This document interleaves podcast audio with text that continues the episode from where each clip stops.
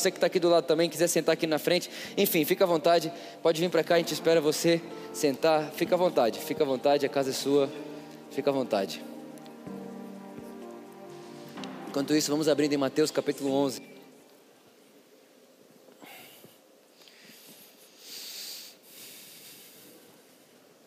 Mateus capítulo 11.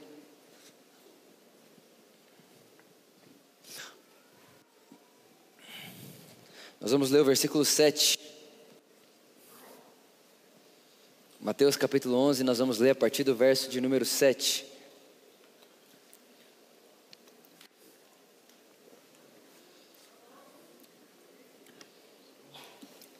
Olha só, tem uns. Tá vazia? Ó, tá vazia a cadeira ali, ó. Tem uma cadeira vazia ali, tem outra cadeira vazia ali, tem outra cadeira vazia ali. Tá bom? Tem outra cadeira vazia bem aí onde vocês estão passando, se vocês quiserem sentar. Fica à vontade. Glória a Jesus. Mateus capítulo 11, a partir do versículo 7. Nós vamos ler do versículo 7 até o versículo 19. Mateus capítulo 11, versículo 7. Diz assim: Enquanto saíam os discípulos de João, só um parênteses aqui que vale a pena ressaltar para você. Esse João, que nós vamos ler a partir de agora, vai falar algumas vezes sobre ele, não é o João discípulo de Jesus, é o João Batista, tá bom? Então toda vez que nós lemos João agora, está falando de João Batista que profetizou, né, que Jesus era o Cordeiro de Deus, que tira o pecado do mundo, que veio antes de Jesus, preparando o caminho para ele, né, e toda aquela história, que a gente vai falar um pouco sobre isso. Então, enquanto saíam os discípulos de João, começou Jesus a falar às multidões a respeito de João, né, Batista. E Jesus vai perguntar para a multidão o seguinte: O que fostes ver no deserto?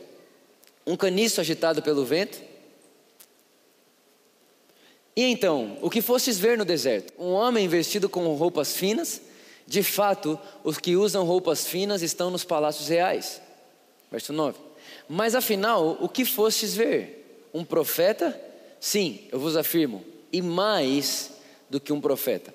Jesus falando sobre João Batista, mais do que o profeta, verso 10.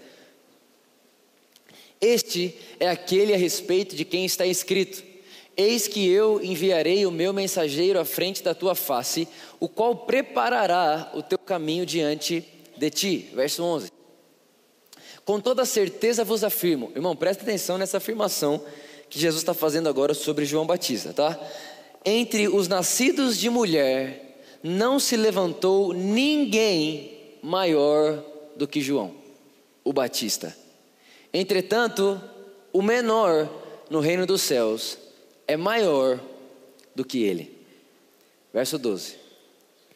Desde os dias de João Batista até, repita comigo que está escrito ali agora. Vai, desde os dias do, de João Batista até quando? Agora, irmãos, vamos lá. Esse agora que o texto está dizendo é o agora, agora ou agora o momento em que Jesus falava? O momento em que Jesus falava. Jesus está fazendo aqui uma, uma, uma, uma transição, presta bem atenção. Desde os dias de João Batista até agora, o reino dos céus é tomado à força, e os que usam de violência se apoderam dele. Verso 13: Porque todos os profetas e a lei profetizaram até quem? Irmão, vamos lá, a gente vai ficar uns, cinco, uns 10 minutos aqui só fazendo um negocinho aqui para você ver o que vai acontecer no final. Um negoção. Tá bom? Então vem comigo. Próximo, 14. E se desejarem aceitar, eu amo a inteligência emocional de Jesus. Amo. Ele está falando com as multidões, ele fala assim: olha, e se vocês quiserem acreditar, como quem diz, se quiser acreditar, acredite. Se não quiser, não acredite.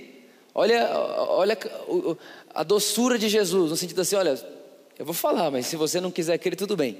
Se vocês quiserem acreditar, este é o Elias que havia de vir. Não vale, não tem como a gente gastar tempo falando a respeito dessa afirmação. Versículo 15. Aquele que tem ouvidos para ouvir, que ouça. Mas a quem hei de comparar essa geração? Jesus continua o discurso. Ele não, ele não pausou, ele não parou, ele não mudou o assunto, ele não trocou o contexto. É a mesma coisa que ele está falando. A quem hei de comparar essa geração? São como, são como crianças que, sentadas nas praças do mercado, ficam gritando umas às outras. 17. Nós vos tocamos músicas de casamento, mas vós não dançastes. Entoamos lamentos fúnebres e não pranteastes. 18. Vem João, presta atenção, irmão. Vem João, que João? O Batista, que jejua e não bebe vinho, e vocês dizem ele tem demônio. Então vem alguém que jejua, mora no deserto, usa uma roupa de pele de camelo, come gafanhoto com mel, não bebe vinho, não come direito, vive em jejum, mora afastado da cidade, vem ele e vocês falam que ele tem demônio. Próximo. Aí depois vem o filho do homem. Quem que é o filho do homem? Jesus. Aí vem Jesus, o que, que Jesus faz? Come e bebe, aleluia, irmãos. Quem gosta de comer? Aleluia. Tem uns que estão gostando demais, né? Aí presta atenção. Vem o filho do homem comendo e bebendo e dizem: Eis aí um glutão, bebedor de vinho, amigo de publicanos e pecadores. Todavia, a sabedoria é comprovada pelas obras que são seus frutos. Feche seus olhos comigo, vamos orar mais uma vez. Espírito Santo, obrigado. Essa é a palavra de Deus, Jesus é a palavra de Deus. Sabemos que Jesus, ele foi, mas disse que deixaria você que nos ensinaria sobre ele. Então, certamente nessa, nessa noite, mais uma vez, teremos o nosso conhecimento de Jesus expandido, e quando o nosso conhecimento de Jesus é expandido, graça e favor são multiplicados na nossa vida. Te agradecemos. Amém. Irmãos, vamos lá. O que eu quero falar com você aqui hoje é uma realidade que mudou radicalmente a minha vida. Eu não sei se esse texto que eu acabei de ler para você é tão comum para você quanto era para mim. Esse era um dos textos que eu mais pensava na minha vida né, durante um bom período ali da minha adolescência. Que texto, Vitor? O texto que Jesus está dizendo que o reino dos céus é tomado por esforço. Eu não, tinha, eu não tirava isso da minha cabeça de jeito nenhum. Eu, eu tinha uma convicção de que Jesus me salvou de graça, mas o reino custa o meu esforço. Né? Então Jesus ele me salva, mas agora chegou a minha hora de me esforçar. Eu estava conversando hoje com o irmão aqui de manhã e eu comecei a me lembrar que eu tinha isso tão sério na minha cabeça, irmãos, presta atenção no que eu fazia, presta atenção. Eu tinha consciência de que todo dia eu tinha que me esforçar para ter o reino de Deus. E na minha cabeça, ter o reino de Deus era falar de Jesus para alguém, era pregar para as pessoas, era pregar na praça. Então eu fazia isso o tempo inteiro. Então, olha só, olha só a que ponto eu cheguei. Já teve vez de eu chegar em casa à noite, e quando eu chegava em casa à noite, eu pensava: "Meu Deus do céu, não falei de Jesus para ninguém". Não posso dormir antes de, falar, de não falar de Jesus para alguém. Sabe o que eu fazia? Pegava um telefone, ligava para qualquer número. Alô, oi, tudo bem? Tudo, não te conheço, nem você me conhece, mas o meu Deus te conhece. E eu estou te ligando para dizer que Deus te ama, tal, tal, tal, tal. E quando eu terminava, eu falei assim: ó, ufa, agora eu posso dormir. Era uma consciência de que para mim dormir em paz, eu tinha que ter me esforçado e feito algo para conquistar, ou para expandir, ou para fazer crescer o reino de Deus. Porque essa frase não saía da minha cabeça. O reino de Deus é para os violentos. E violento, obviamente, não de violência, mas de é aquela pessoa que faz, aquela pessoa que, é, sabe, aquela que faz mais do que todos, que ora mais, é, que renuncia. Né, eu já contei para vocês, eu, meu cabelo crescia, eu falava assim: vou renunciar uma coisa para Deus, raspa meu cabelo. Eu raspava o cabelo. O que eu estava querendo fazer? Eu estava querendo conquistar o reino de Deus. Porque Jesus me salvou de graça. Para Jesus me salvar, não tem que raspar a cabeça.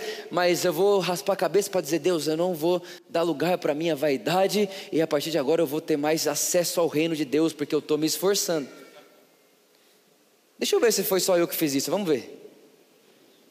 Tem mais alguém? Vai levantar a mão, vamos lá, vamos lá, assume o pecado. Brincadeira. Ainda bem que não são muitos. É, era essa a maneira como eu vivia, porque esse texto era mal compreendido por mim.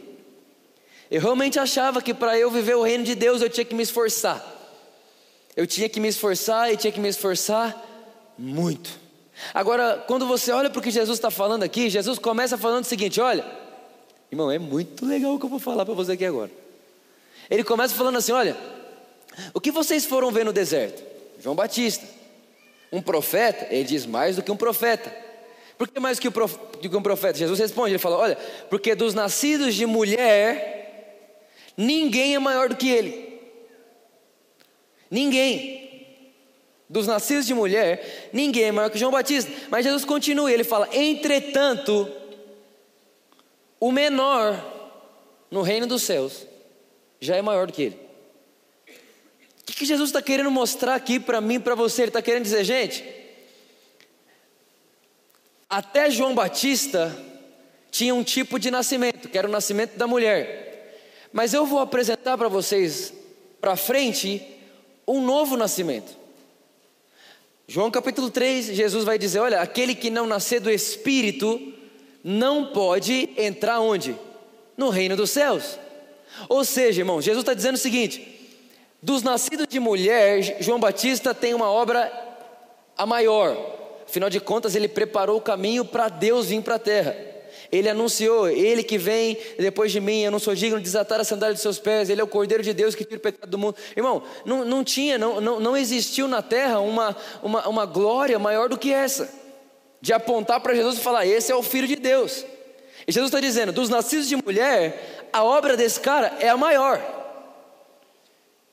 Só que o menor, o pequenino, o novato no reino dos céus já é maior do que João Batista. Jesus está deixando claro que vai haver uma transição de nascimento. Jesus está deixando claro que o tempo vai mudar, a estação vai mudar. É por isso que quando ele continua, ele diz: com que, com que eu vou comparar essa geração? Ele fala: essa geração se compara a crianças, que quando está tocando música de festa, elas não dançam. E quando está tocando música de velório, elas não choram. O que ele está dizendo? Ele está falando, gente, vocês precisam discernir os tempos. Quando estiver tocando música de festa, dança. Mas não vai querer dançar quando estiver tocando música de velório. Jesus está dizendo, nós, vocês precisam compreender os tempos. É por isso que o apóstolo Paulo vai dizer que o homem espiritual discerne os tempos os tempos, os momentos, qual hora, qual momento, o que está acontecendo agora, né? o que, que qual é a verdade presente hoje. Está entendendo o que eu estou falando aqui, irmão? Está comigo aí? Você está tá me acompanhando aqui, sim ou não? Agora presta atenção, coloca para mim João capítulo 16, verso 12. João capítulo 16, verso 12. Eu ainda tenho muitas verdades que desejo vos dizer Jesus falando para os discípulos. E vale lembrar você que de João capítulo 13 até João capítulo 17, que é a oração sacerdotal, são os últimos dias de Jesus na terra. Os últimos. São os últimos dias, né? não se sabe se dois, três, quatro, no máximo sete dias. Eram os últimos dias. Então, isso aqui é uma das últimas palavras de Jesus para os discípulos, porque já é João capítulo 16. E João capítulo 18, Jesus já é preso. Então aqui Jesus está falando suas últimas palavras com os seus discípulos. Ele vai dizer: Olha, eu ainda tenho muitas verdades que desejo vos dizer, mas seria demais para o vosso entendimento neste momento. Repara, Jesus está falando: tem muita coisa que eu queria contar para vocês, mas eu não posso, porque agora vocês não podem entender. Nesse momento, se eu contar para vocês, vocês não vão entender nada. Mas não é porque vocês não vão entender que anula o meu desejo de contar. Você tem ideia que Jesus está colocando um desejo aqui que ele não pode satisfazer? Ele está dizendo: Eu queria tanto contar uma coisa para vocês, mas não posso. Ainda. Ainda não. Olha o próximo verso, 13. No entanto, quando o Espírito da Verdade vier, ele vos guiará em toda verdade, porque não falará por si mesmo mas dirá tudo que tiver ouvido e vos revelará tudo que está por vir. Irmão, Jesus está dizendo o seguinte, gente, olha, eu tinha muita coisa para contar para vocês, mas eu não posso agora. Mas vai vir o Espírito Santo, e quando ele vier, aquilo que eu não posso contar para vocês, ele vai contar para vocês. Aquilo que é o meu desejo contar para vocês hoje, não posso. Quando o Espírito Santo vier, ele vai contar e vai guiar vocês em todo esse meu desejo. A pergunta que nos resta fazer é: que desejo é esse? Que fala é essa? Que Jesus sempre quis falar com os discípulos e não podia, porque os discípulos não entenderiam naquele momento. O que, o que, o que, o que, que Jesus se privou de falar para os discípulos, porque os discípulos não entenderiam naquela situação, naquele momento, naquele agora. E eu quero mostrar isso para você, por isso vem também aqui lá em 1 Coríntios capítulo 2, coloca o versículo 6, 1 Coríntios capítulo 2, verso 6. Irmão, presta bem atenção nisso aqui, isso aqui foi uma chave tão profunda na minha vida, que aconteceram anos atrás que eu nunca, nunca mais tive dúvida de qual é a obra do Espírito Santo. Até então, irmão, toda hora eu queria que o Espírito Santo me enchesse mais. Toda hora eu queria mais do Espírito. Qual que era a minha vida? Minha vida era entrar para o quarto e ficar, quero mais do Espírito, mais do Espírito, mais do Espírito, mais do Espírito, mais do Espírito, mais do Espírito. Irmão, tem glória em tudo isso. Foi muito bom, fez bem para mim. Só que hoje eu já consigo compreender que pedir mais do Espírito Santo é tão tolice como pedir para o Vitor estar tá mais aqui. Como que faz para o Vitor estar tá mais aqui? Tem como? Não. E o Espírito Santo tem como? Não.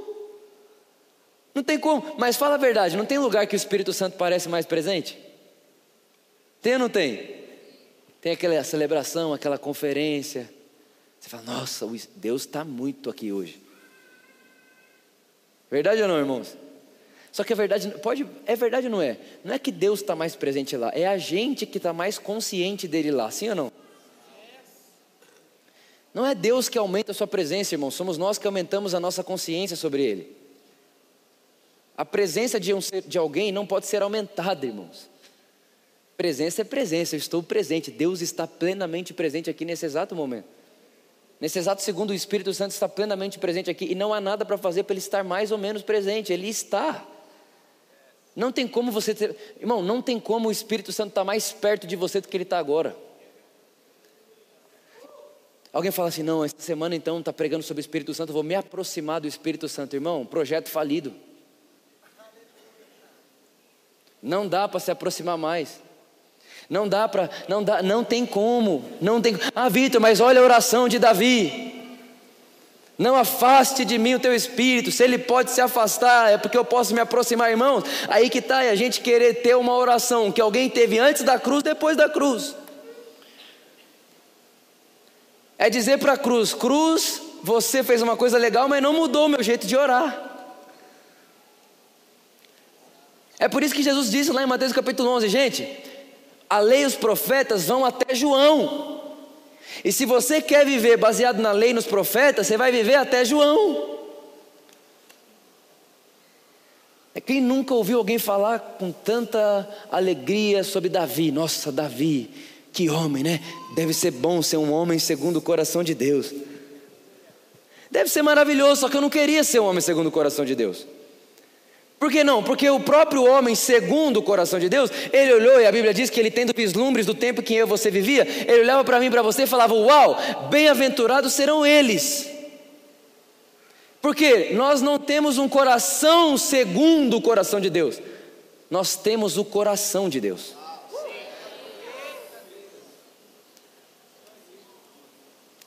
É, não é um pouco diferente uma coisa da outra, é completamente diferente uma coisa da outra. É por Davi, irmãos, era um homem segundo o coração de Deus. É por isso que Davi, um homem segundo o coração de Deus, às vezes ele achava que Deus queria zombar dos inimigos dele. Só que ele era segundo, e por ser segundo, tinha coisa que ele falava que não era Deus que queria, não, irmãos. Vitor, mas como você pode dizer isso com tanta certeza? Simples, é só ver o coração de Deus encarnado, Cristo Jesus. Quando ele aparece, ele fala: Não zombe dos seus inimigos, ame-os.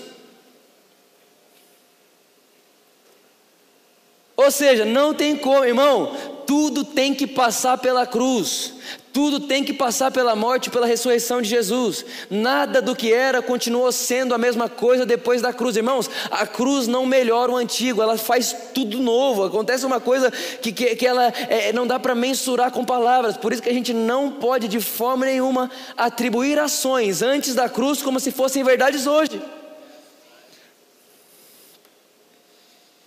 Não, Vitor, mas antes lá, não, não sei o que, eles ungiam as coisas para abençoar as coisas, e antes o templo era, era santo, e não sei o que, e aí o templo, e aí o, o, o altar, e aí tem gente que acha que isso aqui é altar. Não, irmão, isso aqui é um palco. Não, porque tem que ter reverência com o altar. Irmão, Isso aqui é um palco. O altar, a Bíblia diz que é você e eu.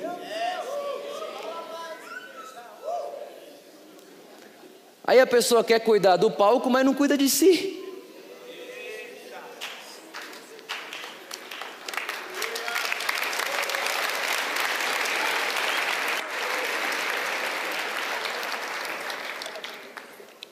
A vida está dizendo que esse prédio aqui não é consagrado ao Senhor? Não!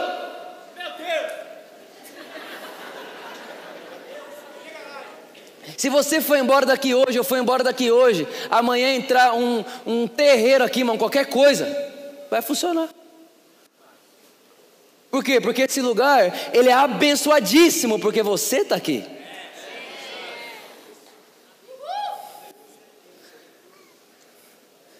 Nesse exato momento, esse lugar é protegido por Deus, porque você está aqui. Nesse momento pode cair mil para lá, dez mil para lá, vinte milhão para lá, aqui nada cairá, não, porque o. Nossa, Deus, você viu como Deus protege o prédio? Uau, é, Deus morreu por tijolos.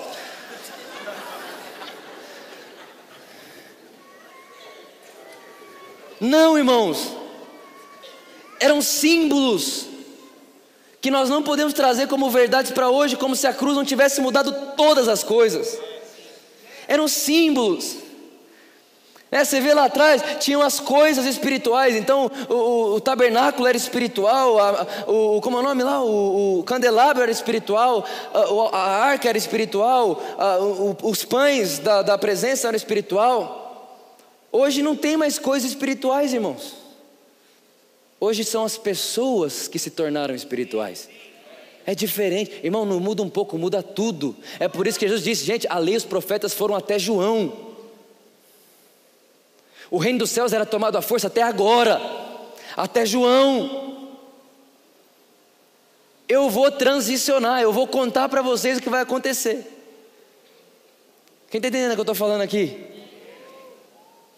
Ah, irmãos, meu Deus. Ah, Deus, meu Deus, meu Deus, é muito legal. Se a gente soubesse o que Deus fez através de Cristo em mim e você, o que Deus fez com que nós nos tornássemos por causa de Cristo Jesus. Põe lá para mim de novo. Contudo, falamos de sabedoria entre aqueles que já têm maturidade. Não me refiro entre tanta sabedoria dessa era ou dos poderosos desse século, o que estão sendo reduzidos a nada. Verso 7. Ao contrário, falamos da sabedoria de quem? De Deus. Do mistério que estava. Irmão, o que é esse mistério que estava oculto? Que ninguém conheceu e que nem. Irmão, presta atenção. E que nem Jesus podia pregar que o próprio Jesus não podia pregar, irmão. Agora você imagina, ele sabia desse mistério melhor do que ninguém, afinal de contas, ele era o mistério. Mas ele não podia pregar, o qual Deus pré-ordenou antes da origem das eras para nossa glória. Nem vou entrar nessa parte aqui, para a glória de quem? Quem está dizendo? Para nossa glória. Ah, irmão, se a gente entendesse que Deus nos convida a participarmos de Sua natureza, da Sua glória, de tudo que Ele é, de tudo que Ele tem, meu Deus do céu. Não está dizendo ah, que Deus predeterminou para a glória dele, não, que Deus predeterminou para a nossa glória. Não vou. Aleluia. Verso 8: Nenhum dos governantes dessa era compreendeu essa sabedoria, pois se a tivessem entendido, não teriam crucificado o Senhor da glória. Verso 9, agora presta atenção. No entanto, como está escrito: olho algum jamais viu, ouvido algum nunca ouviu, e mente nenhuma imaginou o que Deus predipôs para aquele que. Olha só, a gente usa esse texto um milhão de vezes para falar do futuro, sim ou não? Não, irmão, fique em paz, porque nem olhos viram. Nossa, eu não sei o que vai ser da minha vida, meu Deus do céu, essa faculdade, esse namorado, essa namorada, não sei o quê. Não, fique em paz, existe uma promessa de Deus para você que nem olhos viram. Totalmente fora do contexto. Qual que é o contexto aqui? O mistério de Deus que estava oculto. Então ele está dizendo, sobre o mistério de Deus que estava oculto, nem olhos viram, nem ouvidos ouviram, não subiu à imaginação do homem, não subiu ao coração do homem, o que Deus já tinha preparado antes para aqueles que o amam. Que mistério é esse? Continua. Deus, todavia, repare, irmãos, nem olhos viram, ninguém, ninguém sabia, era um mistério oculto, era um mistério que nem Jesus podia pregar. Deus, todavia, o revelou a nós por meio de quem? Do Espírito. Irmãos, quando Jesus diz, gente, eu queria contar para vocês, mas não posso, ele não podia contar, porque uma pessoa sem o Espírito de Deus é impossível de ser convencida dos mistérios de Deus. Impossível. Não dá para alguém sem o Espírito discernir o Espírito. Por isso Jesus está falando, Pedro, Tiago, João, Tiago, vocês tudo. Se eu contar para vocês agora, vocês enlouquecem. Imagina Jesus falar assim: Tiago, Pedro, João, vocês vão assentar comigo nas regiões celestiais. Sabe o que o Pedro, Tiago e João ia fazer? Ia para a guerra para tirar o rei da época, botar Jesus para ele sentar no trono. Porque é o que Atos capítulo 1 diz que eles pensavam, irmãos. Eles pensavam que Jesus ia assumir o trono de Israel, irmãos. Quem está entendendo o que eu estou falando aqui? Pelo amor de Deus, tem alguém entendendo o que eu estou falando aqui? Porquanto o Espírito a tudo investiga, até mesmo as profundezas de Deus. Do, 11. Pois quem conhece o pensamento do ser humano, a não ser o Espírito do homem que nele. Ah, próximo. 12. Vamos lá. Nós, quem, irmãos? Quem? Pergunta, você faz parte? Tem certeza?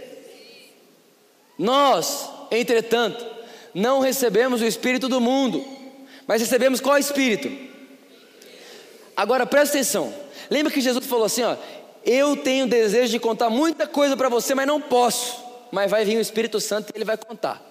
Paulo vai contar para mim, para você agora, o que, que o Espírito Santo veio nos contar. O Espírito que vem de Deus, a fim de que, ou seja, recebemos o Espírito Santo para que possamos fazer o que? Compreender o que por Deus nos foi otorgado gratuitamente. Irmão, Jesus está dizendo assim: Ah, meus amigos, se eu pudesse contar para vocês o que de graça vocês vão receber, eu não posso. Porque vocês não têm condição de entender o tamanho do presente sem primeiro entender o tamanho do Espírito. O, irmão, agora pensa comigo: que, que presente é esse que precisa do Espírito de Deus para contar sobre ele? Que tamanho de presente é esse? Que graça é essa? Que para a gente entender, o Espírito Santo tem que vir para dentro de mim, de você. Que graça é essa que Jesus não poderia falar? Tem alguém melhor para falar disso que ele? Mas ele não podia, porque ninguém ia entender. Que presente é esse? Que graça é essa? Quem está comigo aqui, irmãos? Agora continua, agora, agora, é agora a hora que. Eu não sei você, mas eu acho que. Eu comecei a ficar um pouco careca, eu acho que é uns textos desses que faz a gente ficar meio careca. Brincadeira, irmão. Vai crescer o cabelo em nome de Jesus. Todo dia eu olho no espelho e falo, cabeludo, bom dia. Aí eu olho, meu pai me manda uma mensagem, eu vejo a foto dele e falo, misericórdia. Qualquer coisa seja hereditária, menos isso. Aleluia. Né? Eu falo, puxei para minha mãe, glória a Deus. Vamos lá, irmão, presta atenção. Próximo, próximo. 13. 14. As pessoas que não têm o Espírito não aceitam as verdades que vêm do Espírito, pois lhe parecem o quê? Irmão, é absurdo, não é? Você ouviu uma, uma notícia dessas aqui, ó. Todos os seus pecados estão perdoados e você não precisa ter medo de se apresentar diante de Deus. Absurdo ou não? Absurdo. Quer ver outra? Você é tão abençoado quanto Cristo Jesus. Absurdo ou não? A identidade, a sua identidade é Cristo Jesus, absurdo ou não? Você está sentado em Cristo Jesus nas regiões celestiais, absurdo ou não? Por isso, irmão, se não for o Espírito, não tem como alguém acreditar. Impossível. Impossível. É por isso que eu falo que se você está aqui, você está pego. Porque foi o Espírito que te trouxe. Ah, não, mas eu vim fazer uma visita. Se ferrou. Ah, mas eu não estou entendendo nada. Não precisa entender. O evangelho não é para seu cérebro, é para sua mente. É diferente. Está entrando, irmão. E uma vez lançada a semente, acabou. Vai frutificar. A Bíblia diz que a palavra de Deus não volta para ele vazia, antes vai frutificar. O motivo pela qual Deus falou a palavra não voltará para ele vazia. Quando voltar para ele, vai ter cumprido tudo pela qual ela foi falada. Se você entrou aqui, eu te garanto, o Espírito te trouxe aqui para te revelar coisas tão preciosas e presentes tão profundos que você não conseguiria crer sem Ele. Ai, Deus, meu Deus, meu Deus. E não só capaz, tá, de 15. Contudo, aquele que é espiritual pode discernir quantas coisas? Agora continua a leitura lá, irmão. E ele mesmo? Quem aqui já se sentiu mal compreendido? Todo dia. Né? Irmão, você fala uma coisa que dentro da sua cabeça é igual um mais um. Alguém tem dúvida de quanto é um mais um? Não. Você fala com uma convicção de certas coisas, fala assim, por exemplo, Deus é bom, sim ou não? Você fala tanta convicção, que a bondade de Deus, o desejo de Deus pelas pessoas, que Deus é apaixonado pelas pessoas. Para você, é igual um mais um, igual a dois, irmão. Simples, é óbvio que Deus é bom. Alguém vai falar, ih, não entendo. Por quê? Porque é mais fácil para a mente natural crer que Deus é mal do que que Ele é bom. Por quê? Porque na mente natural, quem tem muito poder sempre oprime quem não tem. Então, na mente natural, Deus Todo-Poderoso vai ser um opressor de quem não tem poder. Eu não tenho poder, Ele tem, Ele vai me oprimir. Na mente espiritual, não. Quando vem o Espírito sobre mim, Ele me mostra o Evangelho, Ele me mostra a cruz. E quando eu vejo a cruz, eu falo: o quê? Se Deus fez isso por mim enquanto eu era inimigo dele, eu vou me lambuzar agora que eu sou filho. Agora eu vou usufruir que eu sou filho. Agora eu vou descansar que eu sou filho. Se enquanto eu era inimigo ele fazia isso por mim, agora vou voar.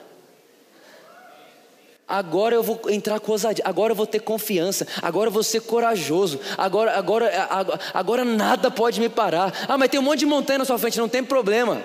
Por que não tem problema? Porque quando Jesus veio para a terra, ele disse que eu posso falar para a montanha sair da minha frente e ela vai sair. Não, mas as ondas levantaram, não tem problema. Porque foi Ele que me tirou do barco, Ele que me posicionou aqui, o Deus que me tirou e me trouxe até aqui não vai me deixar caído. Ah, mas e se eu cair? A Bíblia diz: se o justo cair uma vez, Deus é fiel para levantar ele oito. Ou seja, se ele cai uma, Deus levanta oito, sempre sete vezes mais. Porque sete é o número perfeito da obra perfeita de Cristo na cruz, o número do descanso. Porque quando você cai, Deus te levanta. Número 7, para mostrar para você, depois de ter acabado de cair, continue descansando. Deus é quem te ergue.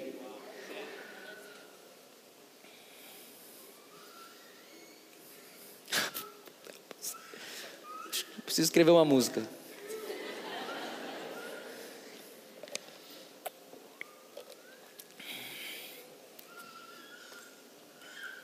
Continua, a gente já vai caminhando para o final. Próximo. Presta atenção, volta, volta. Olha só. Aquele que é espiritual pode discernir todas as coisas, e ele mesmo por ninguém é compreendido. Porquanto, próximo, porquanto, vai continuar. Quem jamais conheceu a mente do Senhor para que possa instruí-lo? Irmão, isso aqui que é um absurdo para mim. Para mim, isso é um absurdo. Isso é uma citação da antiga aliança, do Velho Testamento. O apóstolo Paulo está dizendo: o homem espiritual não é discernido por ninguém, porquanto quem pode perscrutar, né? quem pode conhecer, quem pode instruir a Deus, quem pode conhecer sua mente a fim de instruí-lo? Era a pergunta do profeta antes da, da cruz. Aí o apóstolo Paulo faz a pergunta, fecha aspas e diz: Todavia nós temos a mente de Cristo. Não, isso te escandaliza, porque me escandaliza. Eu acho isso um absurdo. Deus está dizendo que nós temos a mente de Cristo. E o que significa ter a mente de Cristo, irmãos? Presta atenção. Você tem a mente de Cristo para tomar decisões na sua vida. Você tem a mente de Cristo para tomar decisões na sua, na sua casa, nos seus relacionamentos, na, nos seus negócios. Você tem a mente de Cristo. Nós temos a mente de Cristo, nós podemos pensar, compreender, entender e pensar os pensamentos de Deus. Agora, onde eu queria chegar? Põe lá Zacarias 4,6. Olha o que diz Zacarias 4,6 para a gente poder entender o desfecho lá de Mateus 11. Nós vamos fechar a conta agora. Então ele me explicou: essa é a palavra do Senhor entregue a Zorobabel, não por força nem mediante a, mas através do que? Jesus chega em Mateus 11 e fala: gente, desde os dias de João Batista até Agora, o reino dos céus é tomado pelo esforço, e aqueles que usam de violência se apoderam dele. Mas repare, ele está dizendo até agora, tá bom, Jesus, mas e a partir de agora? Jesus, tá, Jesus é como quem diz: a partir de agora a profecia de Zacarias se cumpre. Que profecia é essa? Agora não é mais por força e nem por violência, mas agora é pelo meu espírito. Irmãos, o reino de Deus não é conquistado, o reino de Deus é recebido. O reino de Deus não é algo que eu ganho com o meu esforço, o reino de Deus é algo que eu recebo do meu Pai de amor. O reino de Deus não é algo que eu trabalho para cultivar ele, para ele crescer, para ele se expandir. Não, a Bíblia diz que o reino dos céus é como um fermento. Eu sou um fermento. Você nunca vai ver fermento fazendo esforço para levedar massa. Pelo contrário, é só pôr o fermento no meio da massa, vai levedar. É isso que a Bíblia diz sobre mim sobre você. Não não por força, nem por violência, mas pela obra do Espírito Santo. Somente pela obra do Espírito Santo. É por isso, irmãos, que o Evangelho é o poder de Deus. Quando o apóstolo Paulo diz, Eu vim até vocês pelo poder de Deus, a gente tem a tendência a pensar que é, eu vim pelo poder, um monte de gente caindo para trás. A sopra cai. É legal pra caramba, irmão. Vivi, vivi tudo isso aí também, irmão. Legal. E eu era tão fominha que se eu não cair, eu, eu, se eu não caísse, eu me jogava. Ô Desci, vai ficar só eu de pé.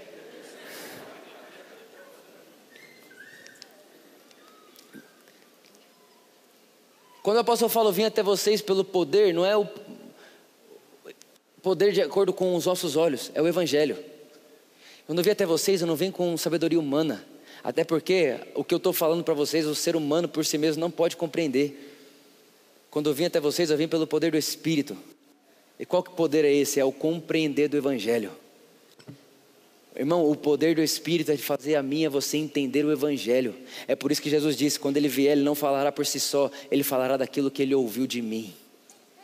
Irmão, o Espírito Santo está nesse momento aqui, aqui em mim, em você, dentro de nós, dentro de cada um de nós, para nos contar o Evangelho. É por isso que só Ele pode nos convencer da herança que temos. É por isso que o, o apóstolo Paulo vai dizer para a igreja de Éfeso: Ah, se os olhos espirituais de vocês fossem abertos, para que vocês compreendessem o tamanho da herança que vocês têm em Cristo Jesus. Ah, se isso fosse uma verdade. É para isso que o Espírito Santo está aqui. O Espírito Santo não está aqui para condenar você. É o Espírito... Ah, não, o Espírito Santo me incomodou. Irmão, o Espírito Santo não incomoda, ele conforta. O Espírito Santo não é contra você, ele é seu favor. O Espírito Santo não te afasta de Deus, ele te aproxima. O Espírito, irmão, irmão, o Espírito Santo foi dado para mim, para você, para dizer para nós o presente grandioso de graça que recebemos do nosso Pai de amor. Agora alguém chegou em mim um dia e falou, Vitor, que, que você não prega o que Jesus pregava? Eu falei, porque se ele pudesse, ele pregaria outra coisa.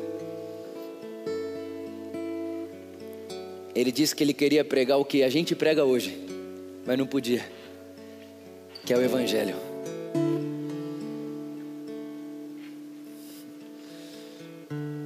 Eu imagino Jesus olhando para eles e falando: Ai, como eu queria contar para vocês Contar o quê? O que o apóstolo Paulo vai chegar em Coríntios e vai dizer: Eu decidi saber nada entre vós, a não ser uma coisa: Cristo Jesus crucificado.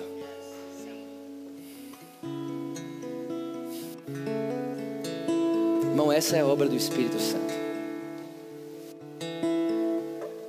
Nos revelar o Cristo crucificado. Mas, não, mas que não continua crucificado, mas que foi ressuscitado.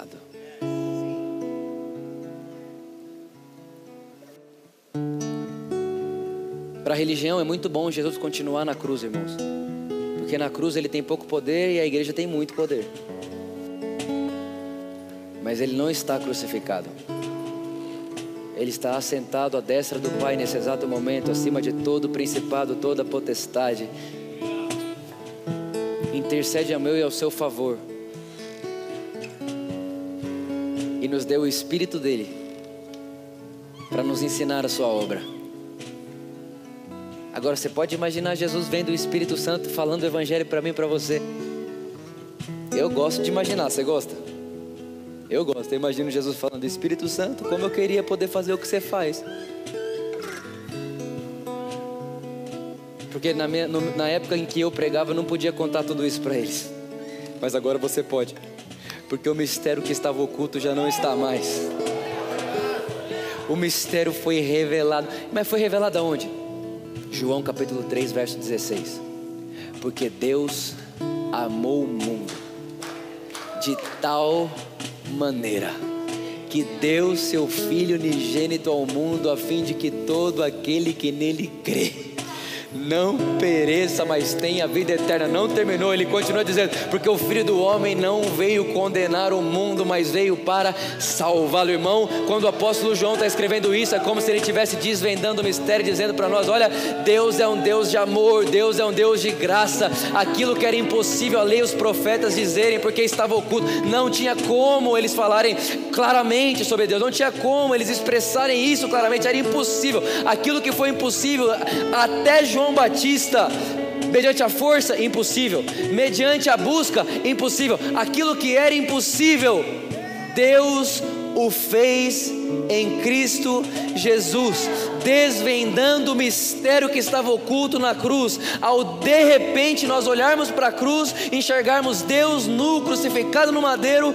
depositando a ira dele sobre ele mesmo, a fim de declarar o homem perdoado, justo, sarado, íntegro, feito novo, de novo e apto para um relacionamento com ele. E agora Deus olha para mim, para você e fala: Filhos, podem voltar para casa sem medo, porque o mistério que foi revelado dá paz para vocês, o mistério que foi revelado dá coragem para vocês, confiança para vocês, ousadia para vocês, e de repente, não se consegue ver outra coisa nas palavras de Paulo não ser essas.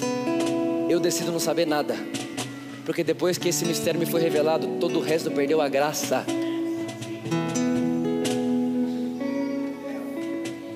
Vitor, tá bom, mas a salvação é de graça e o reino é de graça também.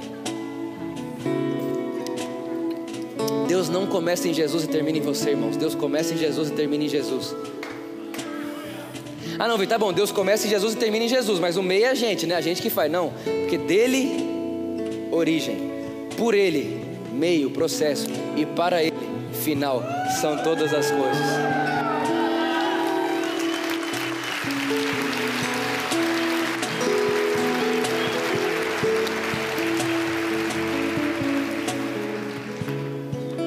Reino de Deus, aí irmãos, é muito legal, porque Jesus ele, ele é muito inteligente. Você acha Jesus inteligente?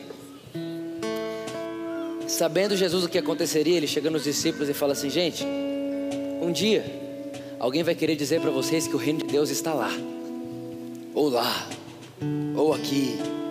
Um dia alguém vai querer dizer para você que o reino de Deus está num lugar. Aí Jesus fala assim: não acredite neles, porque o reino de Deus está entre vocês. Ah, irmãos. Ah, se a gente soubesse. Jesus está dizendo: Não acredite que eu possa estar num lugar e não estar no outro. Não acredite que uma reunião de mil, mil e trezentas, mil quatrocentas, mil quinhentas pessoas tem mais poder do que onde tiver dois ou mais reunidos em meu nome. Ai meu Deus do céu, não sei se você está entendendo. Ai meu Deus, ele está dizendo assim: duas pessoas em meu nome, eu estou lá. Esses atrás estava conversando com uma pessoa, falou: Vitor, faz anos que eu não vou à igreja. Eu falei: Mentira, a gente está fazendo igreja aqui agora. Ele falou: Não, mas você sabe o que eu estou falando. Eu falei: Não, eu não sei. Não sei o que você está falando. Não, no, no, prédio. Eu falei: Ah, tá. Então faz tempo que você não visita um prédio, mas igreja não. Aqui agora, estamos falando. Eu sou bom em cair de palco, hein? Mas é tão bom subir aqui, mandar um negócio, dá vontade de pular. Hum. Jesus está dizendo: não acredite, não acredite nisso. O reino dos céus é onde você está, porque o reino dos céus eu coloquei dentro de vocês, está dentro de cada um de vocês. Enquanto você trabalha, o reino dos céus está lá. Enquanto você está no trabalho, na sua casa, na sua família, no shopping, o reino dos céus está lá. Você pisou, o reino está lá. E aonde tiver alguém em meu nome, ali eu estarei. Repare, irmão, não tem limite, não tem estrutura, não tem nada, só tem uma palavra, uma verdade e um mistério revelado. Mistério esse, Cristo Jesus, que estava oculto e não está mais. Isso só pode ser compreendido através da mente de Cristo que está em nós. Meu maior desejo, irmãos, é que a gente entenda, compreenda e desfrute das verdades do Evangelho, que não simplesmente nos salva do inferno, mas também que nos dá uma vida do tipo de Deus. Talvez se eu fosse definir para você, ah, Vitor, mas o que é reino de Deus? Reino de Deus é viver a vida que só Deus pode viver. Reino de Deus é a cultura que existe onde ele vive. Reino de Deus é a forma de Deus agir e reagir. No reino de Deus, quando alguém toma um tapa no rosto, ele vira outra face. No reino de Deus, quando alguém pede para andar uma milha, ele anda duas. No reino de Deus é assim que ele faz.